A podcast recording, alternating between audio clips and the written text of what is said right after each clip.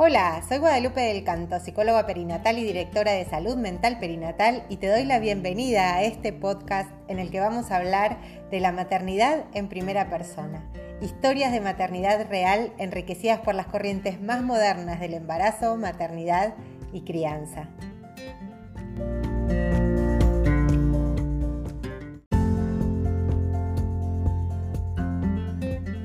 Buenas, buenas, ¿cómo andan por ahí? Acá en Buenos Aires, un domingo de lluvia, como cada último domingo del mes, voy a estar acompañándolos a la tarde para reflexionar acerca de la maternidad real. Así que anda a buscarte un ricoté, un cafecito y relájate un ratito para pensarnos, para pensar acerca de la maternidad, de nuestra propia historia. Y hoy, por ser el primer episodio, eh, por ser enero, me gustaría invitarte a que pensemos juntas acerca de lo que nos pasó en el 2020, porque es el primer mes del año y porque empezamos a proyectar también cómo va a ser este año nuevo que está recién comenzando. La pandemia sigue acá, hay rebrotes y aunque tenemos un poco más de experiencia y sabemos de qué se trata todo esto, no entendemos del todo el impacto que va a tener hacia adelante, no sabemos qué va a pasar, especialmente porque en gran parte depende de nosotros. Por eso está bueno que podamos frenar, reflexionar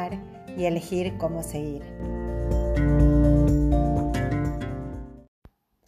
Y no sé cómo lo viviste vos, pero a mí lo primero que me afectó fue el factor sorpresa. Me acuerdo que estaba volviendo de viaje en febrero, me había ido al exterior con un grupo de amigos y, cuando llegamos recibimos la noticia de que algunos de nuestros amigos que viven en Europa empezaban a tener algunos síntomas y se sentían mal y se empezaba a hablar de este virus que parecía que estaba afectando a, varios países, pero que estaba muy lejos de nosotros acá, ¿no? Y también eh, mensajes de una amiga que vive en Suecia, que empezó un día con síntomas eh, del estilo de gripe y empezó a sentirse muy mal, sentía que se moría, el cuerpo que le dolía un montonazo, no sabían lo que tenía hasta que finalmente le confirmaron que era COVID.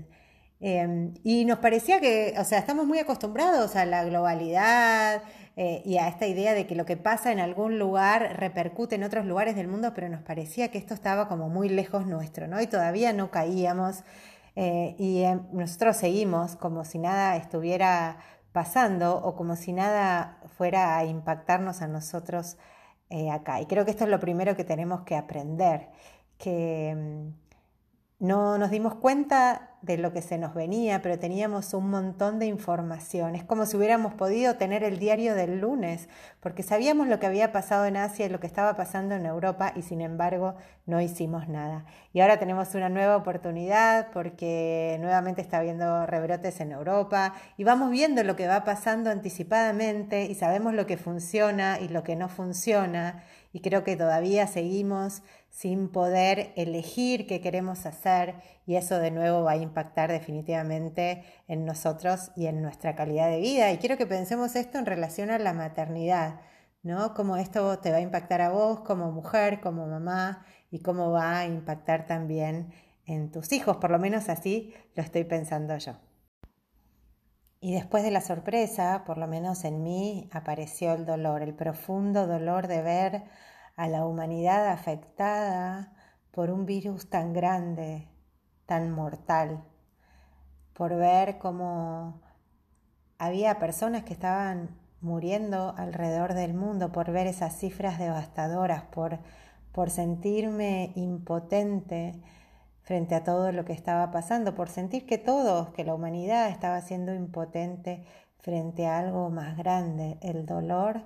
eh, de sentir a la muerte de cerca. Tal vez porque había tenido una pérdida muy importante hacía poco tiempo y esto me reconectaba. Tal vez porque tenía la sensibilidad a flor de piel y podía empatizar con el dolor de esas personas, de esas familias eh, que estaban atravesando tremendo sufrimiento. Y mm, después del dolor viene tal vez la resiliencia, ¿no? El poder levantarte, el, poder eh, construir algo a partir de lo que está pasando. Yo, desde ese dolor tan profundo, sentí una inmensa necesidad de ayudar, de hacer algo, para que las cosas empezaran a cambiar. Y lo primero que hice fue comprometerme muy, muy, muy fuertemente con el aislamiento, eh, comprometer también a mis hijos a que se quedaran en casa, para que pudiéramos cuidarnos, pero también para que pudiéramos cuidar a otros, para conectarnos con esta idea de que cada uno de nosotros podía hacer la diferencia y también para enseñarle a mis hijos que se podía elegir hacer las cosas bien. Y a partir de ahí empecé a buscar maneras de poder ayudar y recuerdo que, bueno, ustedes saben, lo primero que pasó fue que se suspendieron las clases, y los chicos esos días antes de, que se suspendieran las actividades llegaban con esta idea de que había que saludarse con el codo y no entendían muy bien y no sabían qué era lo que estaba pasando. Y con esta necesidad de ayudarse me ocurrió escribir un cuento que se llama El escudo protector contra el rey virus. Eh, y ese cuento ponerlo a disposición de todo el mundo de manera gratuita y mucha gente empezó a ofrecerse para traducirlo en diferentes idiomas y el cuento se empezó a viralizar y dio la vuelta al mundo y al día de hoy sigo recibiendo mensajes de familias, de docentes, de instituciones que usan el cuento como una herramienta para poder explicarle a los más chiquitos lo que nos está pasando. Eh, y también sentí que había mucha gente que estaba siendo muy afectada por el trabajo y que iba a haber una crisis económica muy fuerte y que yo podía em, colaborar un poco con esa situación también. Así que dejé por unos meses de cobrarle a mis pacientes, eh, dejé de cobrar mis cursos y, talleres y los daba a Donorem. También eh, conectada con esta pérdida tan fuerte, tan importante que había tenido poco tiempo atrás, decidí eh, armar un grupo de duelo ad pensando en todas las mamás que estaban sufriendo una pérdida gestacional o perinatal y que estaban solas, encerradas en sus casas, sin ayuda, sin soporte. Y armé estos grupos de duelo virtuales. Eh, yo estaba muy acostumbrada a trabajar de manera virtual, ya tenía pacientes en otros países y daba clases eh, y talleres también de manera virtual, así que pasar a la virtualidad para mí no fue un problema, pero entiendo que muchos terapeutas dejaron de prestar sus servicios durante un tiempo hasta que pudieron encontrarle una vuelta eh, a lo que estaban haciendo y esto hizo que mucha gente quedara sin asistencia y por eso para mí era tan importante facilitar estos espacios de cuidado, ¿no? Y también me uní a una lindísima comunidad que armamos de psicólogos y psiquiatras para acompañar y cuidar a todas eh, las personas de la salud, los profesionales de la salud que estaban ahí en la trinchera, que siguen estando ahí en la trinchera, acompañando a los que están sufriendo, a los enfermos, poniendo el cuerpo, arriesgando la vida, arriesgando también a sus familias con muchos niveles de estrés. Bueno, un montón de cosas que todos conocemos, ¿no? Pero que... Em, como en muchas otras situaciones, se estaba descuidando la salud mental de este grupo de personas que lo estaban dejando todo, así que ahí salimos también a acompañar, a apoyar, a sostener. Siempre digo que poner el dolor al servicio de otros lo transforma en amor y eso fue lo que me pasó a mí, ese inmenso dolor por ver lo que nos estaba pasando como humanidad se transformó en un inmenso amor de comunidades que se fueron creando, gestando, tejiendo, entrelazando y que me hicieron tanto bien durante todo ese tiempo. Y me parece también sumamente importante que pensemos acerca de los desafíos que implicó ser mujer en este contexto de pandemia, ¿no? Mujeres que trabajamos, que tenemos hijos, em, que además la cancha sigue estando desnivelada, por más de que muchas cosas cambiaron en el último tiempo,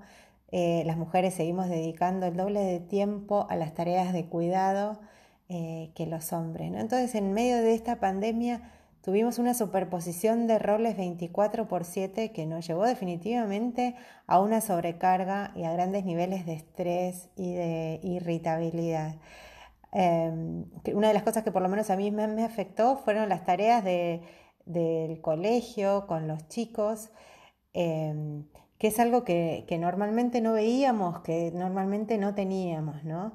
Eh, y también el hecho de que ellos estuvieran todo el tiempo en casa y que nos estuvieran demandando más atención y más cuidados. Y, y no sé cómo es en el caso de ustedes, pero yo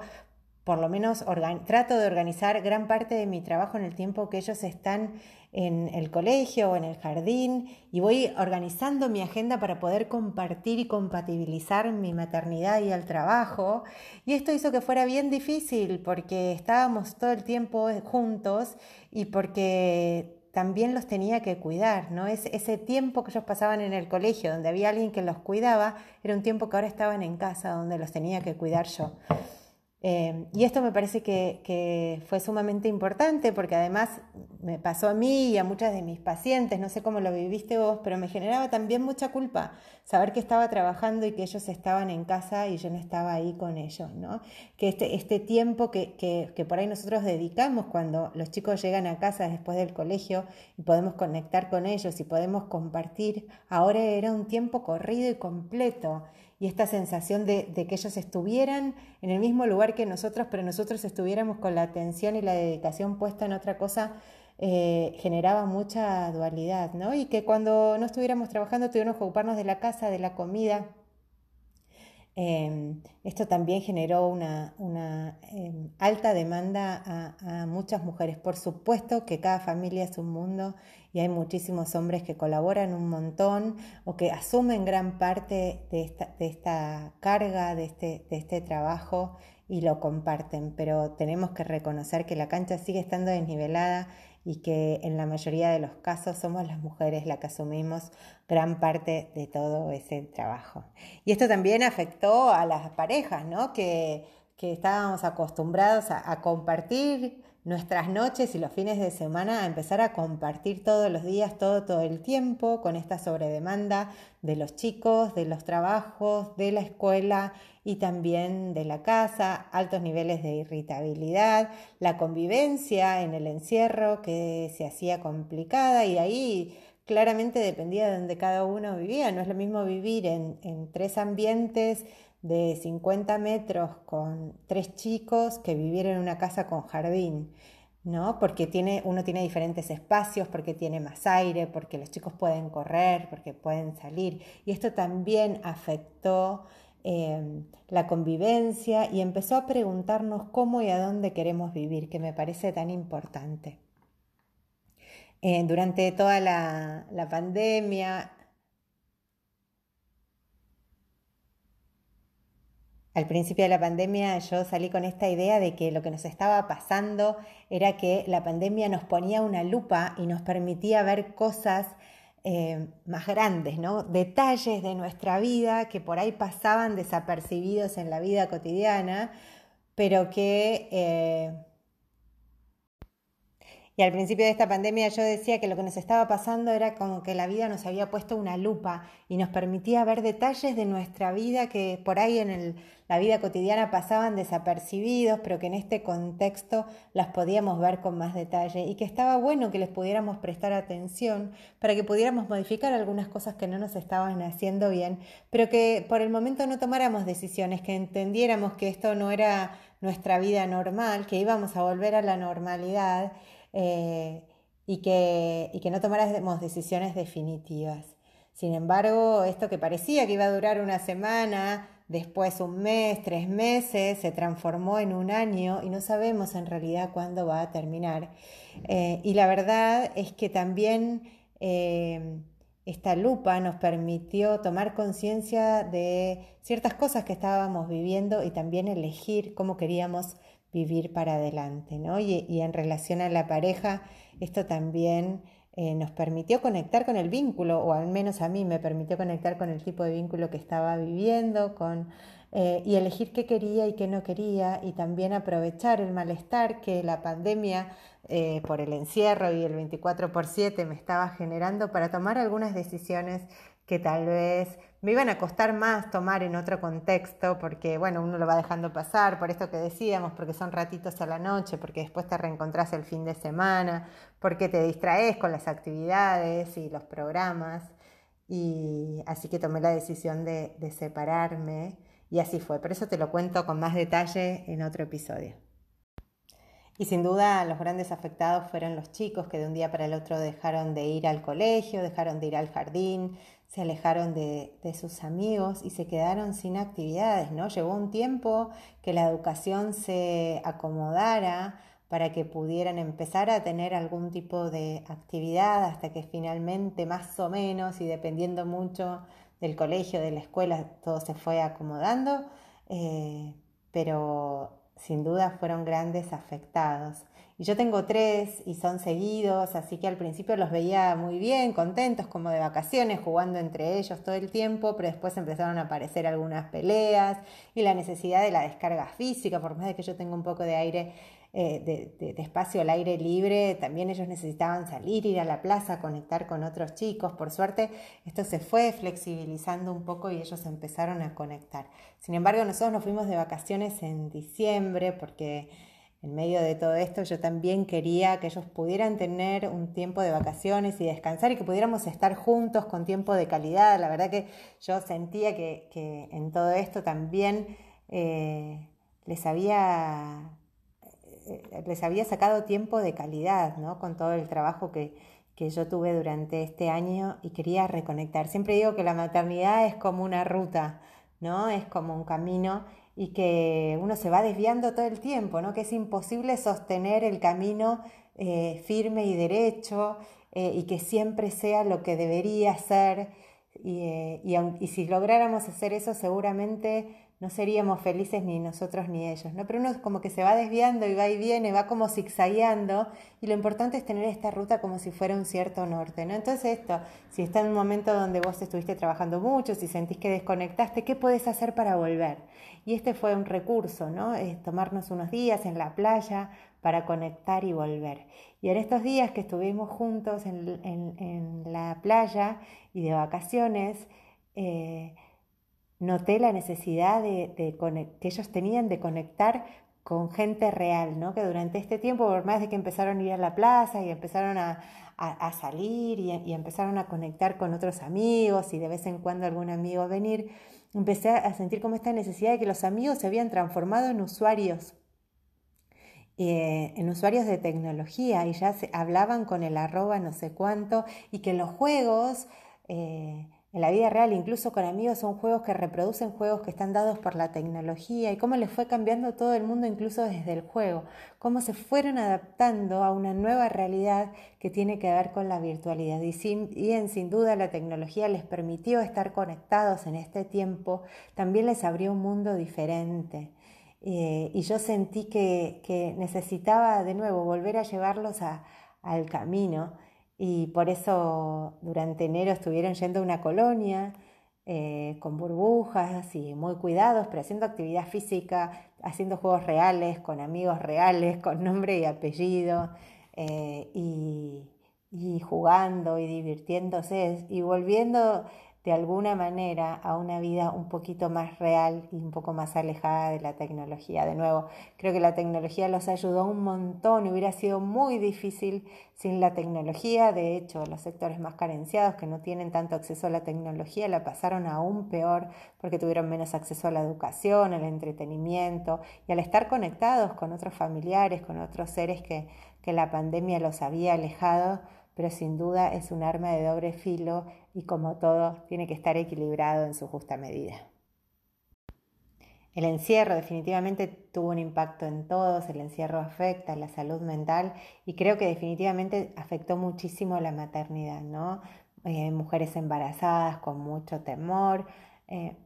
mamás que tuvieron eh, a su bebé, que están atravesando un puerperio y que se sienten muy solas, mamás con hijos un poquito más grandes, eh, sobrepasadas con la demanda de los chicos, el trabajo y la casa, el, encierro nos, aisló, em, nos alejó de nuestros seres queridos, nos hizo sentir solos y nos mostró también quiénes éramos. Yo digo también eh, el aislamiento nos puso un espejo hasta para conectarnos con otros, no nos pasa nunca que cuando estamos hablando con otra persona nos vemos hasta que tuvimos que poner la tecnología en el medio para vernos cada vez que hablamos con otro, mirarnos a la cara, ver nuestros gestos, nuestras expresiones. Y la gran pregunta es qué ves cuando te ves, cuando fuiste para adentro, qué viste, qué sentiste. Y también cómo es el lugar donde vivís, cómo es tu jaula que te atrapa, que te encierra, cómo son esos barrotes, ¿no? Hablando en sentido metafórico. Y la verdad, yo les digo eh, que literalmente los primeros meses del aislamiento salí muy poco de mi casa, casi nunca, porque eh, mi ex marido trabaja en salud, así que salía todos los días y cualquier cosa que necesitábamos de la calle la traía él y a mí me encanta estar en mi casa, me costó, nos costó mucho trabajo, eh, mucho esfuerzo, el lugar donde vivimos, pero es un lugar que yo siento que es mi hogar, es un lugar en el que quiero estar. La verdad es que me cuesta salir y también tomé este tiempo como un tiempo de mucho de mucha introspección, de mirar para adentro, de ver cómo estaba, qué necesitaba. Y para darme eso, ¿no? Y,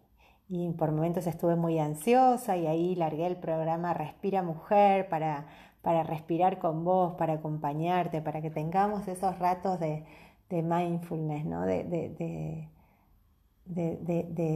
conciencia plena de cómo estamos, de conexión, para darnos lo que necesitamos y poder seguir. Eh, y creo que esto es lo que nos trae este, esta pandemia, ¿no? La posibilidad de mirarnos y de mirar dónde estamos y de poder diseñarnos a nosotros y diseñar nuestra familia, nuestro contexto y el lugar en el que queremos vivir. Se viene un 2021 sumamente desafiante. Eh, hemos aprendido un montón acerca de la pandemia, pero también eh, estamos cansados ya de, de todo esto que está pasando. Hay mucha gente que ha dejado de cuidarse porque siente que solamente algunos pocos nos cuidamos y otros se aprovechan. Eh, y yo estoy absolutamente convencida de lo que pase,